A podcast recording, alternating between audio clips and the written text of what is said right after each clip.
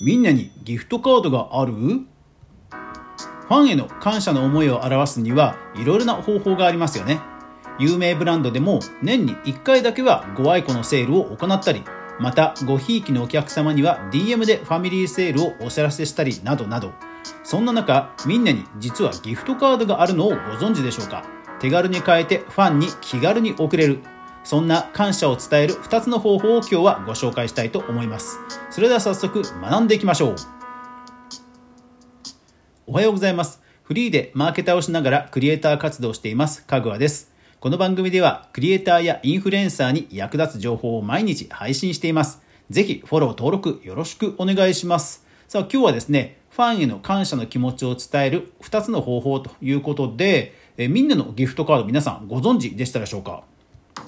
はい。実はみんなですね、ギフトカードがあって、例えばほら、あの、コンビニで、えー、アップルのカードとか楽天のカードとか売ってるじゃないですか。あんな感じで、まあ、リアルのものはないんですけども、実はオンラインでみんなのギフトカードというのが買えて、それを SNS 経由でファンの方に実は送れる、そんなサービスがあるんですね。はい。それがこちら、えー、ギフティというサービスです。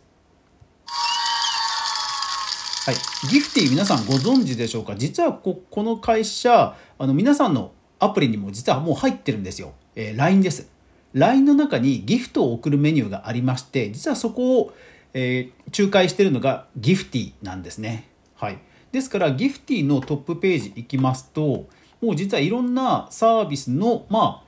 ギフト券オンラインのギフト券がたくさん買えるんですよね。もう有名どこですと、スターバックスやローソン、ドトールコーヒー、西松屋などなどと、もう有名ブランドもたくさんあって、えー、例えばローソンなんかですと、本当に500円、100円か、100円のコーヒーからギフトとして送れるんですね。本当手軽ですよね。はい。その中で、えー、ミンネがギフト券を発行していて500円1000円3000円5000円1万円とで 1, 万1枚単位から買えますので、えー、ファンの方にですね、えー、ミンネで、まあ、使えるギフト券ですよということでもうプレゼントするということもできるんですよね。ですからあのブランドとして皆さん、えハンドメイドをやられてる皆さんはあのあんまりセールとかね、値引きとかっていうのは、なるべく避けたいと思われてると思うんですが、やっぱりブランドとして、こう、例えば年に1回は、ね、山崎春のパン祭りじゃないですけども、年に1回は、やはりそういったご愛顧の意味も含めて、セールや、そういった、えクーポンを配布するといったことは、まあ、やられてはいいんではないでしょうか。はい、ですからこのギフトチケットですね、えー、手数料を含めても確か、えー、プラス数パーセントで、えー、何枚からでも買えますのでぜひぜひ見てみてください、え概要欄にリンクを載せてあります。では2つ目の方法です、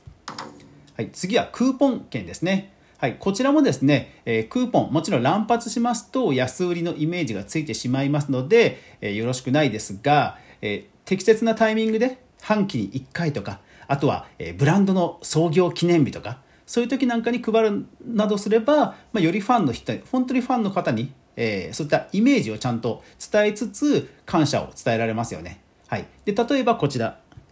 ベースベースで実は無料のアプリでクーポンアップというのが、えインストールできます。ベースで、えー、ハンドメイド作品を売られてる方でしたらクーポンアップを使いますと、えー、自分の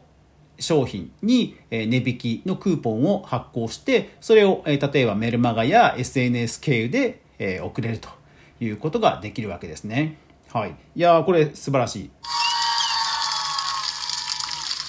操作方法も本当簡単です。えミンネのアップストアから、えインストールをして、もちろん無料です。えインストールをして、そしてクーポンを作成するとして、クーポン名と割引率や具体的な値引き円、どちらか選んで、え入力すればもうクーポンコードがすぐに発行することができます。もちろん有効期限もね、設定できますから、まあ乱発を仮にしたとしても、有効期限がね、えあれば安心ですので、あの本当便利です。えいわゆる無料アプリとしてベースで公式にちゃんと出てますので、ベースで、えショップを開いている方はぜひ確認してみてください。さあ、一方でですね、こういった値引きやギフト券というものを発行するとブランド的にどうなのと思われる方も多いと思うんですよね。そこでこんな事例をご紹介します。リーガルという靴の有名ブランドで、リーガル東京さんがやっている実は公式ブログがあります。その記事でセール対象品を少しだけご紹介します。というのが2021年7月の記事にあります。はい。リーガルですね、年に1回、半期かな ?1 回、セールがあるんですよね。私もそのタイミングでしか買ったことない、よくない、あの、ファンとは言えないんですけど、はい。えー、そのタイミングで、まあ、買ったこともあります。で、まあ、年に1回のセールというと、まあ、私のようなこうセールゲッターみたいなお客さんももちろん増えては、増えちゃいはするんですけども、一方でリーガルさんのうまいなと思ったところがこちら。えー、ビスポーク工房の職人が店頭に立ちお客様と直接お話しする機会を設けさせていただいておりますと。はい、そうなんですね。ですからその年に1回セールがあるということを、まあ、目指してくる本当にそういうお客さんもいるんですがただそのお客さんもやはりお客様の一人としてリーガルというブランドのストーリーやこだわりをやっぱりさらに知ってもらおうということにこういう機会に役立てていると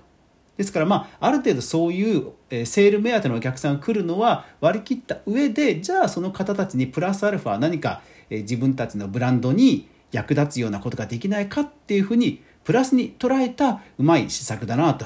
思いました。でこれあの本当にお上手ですよね。やっぱり職人さんと触れ合うっていう機会は非日常的でテンションも上がりますもんね。ですからぜひ皆さんこちらの施策も参考にしてみてください。概要欄にリンク載せておきます。